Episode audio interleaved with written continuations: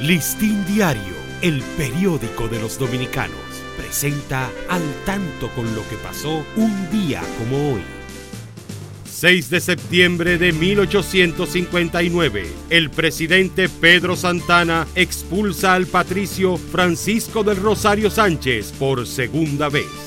1863 tiene efectos en la ciudad de Santiago una memorable batalla entre dominicanos y españoles, primero mandados por el general Gaspar Polanco, quien al fin obtuvo la victoria, para lo cual hubo de incendiarse la población.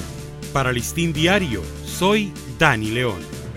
Listín Diario, el periódico de los dominicanos, presentó al tanto con lo que pasó un día como hoy.